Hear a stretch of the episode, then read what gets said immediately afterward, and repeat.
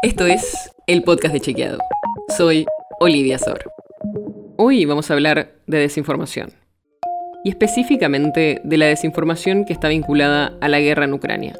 Porque se cumple un año desde que empezó y queríamos repasar un poco lo que pasó con la desinformación en ese periodo. Parte es para entender mejor qué es lo que está pasando y parte también porque nos ayuda a prepararnos para otras posibles crisis en las que circule mucha desinformación.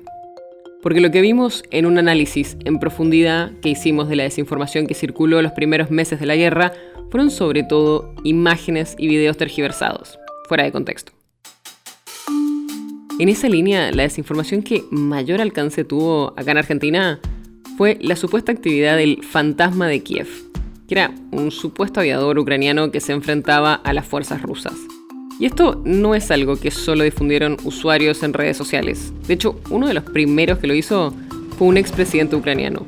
Y después, el propio gobierno de Ucrania publicó un video en el que se ve un avión derribando a otro con el texto La gente lo llama el fantasma de Kiev.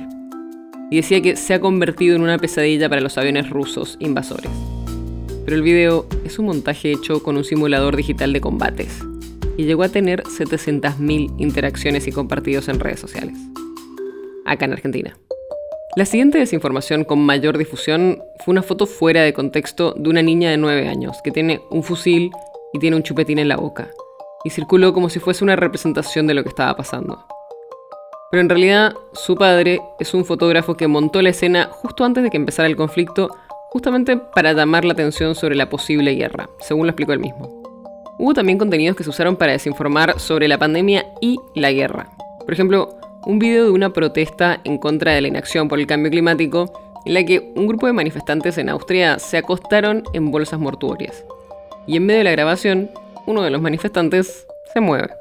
Ese video es usado para mostrar cómo supuestamente los muertos de la guerra no son reales y se trata todo de un montaje.